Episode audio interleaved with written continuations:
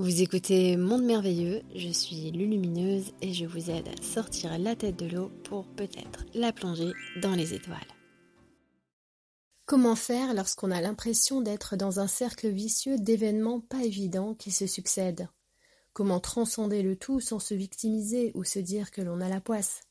Si chaque chose, chaque événement a une symbolique, une signification, alors comment interpréter tout ça?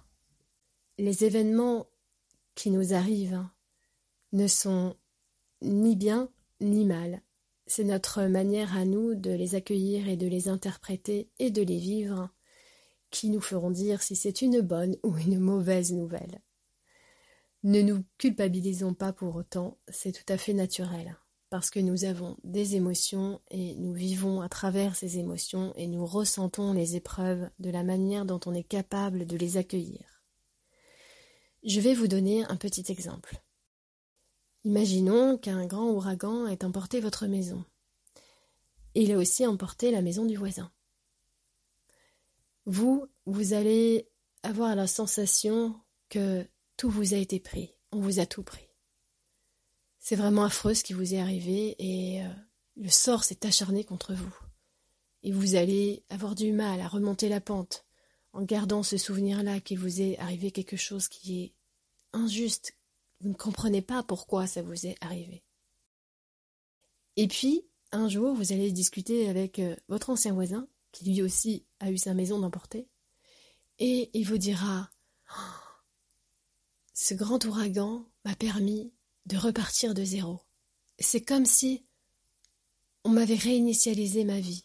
C'est comme si une autre chance m'était donnée de tout reconstruire sur un nouveau modèle, quelque chose qui me ressemble plus.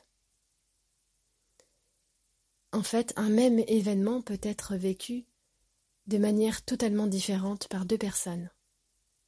Ce n'est pas la nature de l'événement qui est en cause, c'est la manière dont on accueille et dont on perçoit les événements qui est importante.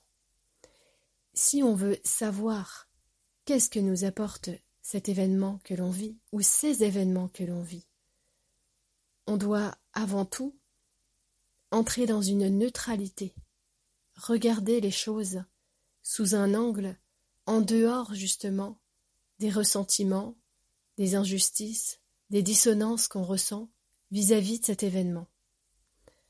On doit quelque part prendre une échelle et regarder ce qui nous a donné, été donné de vivre, et se dire d'accord.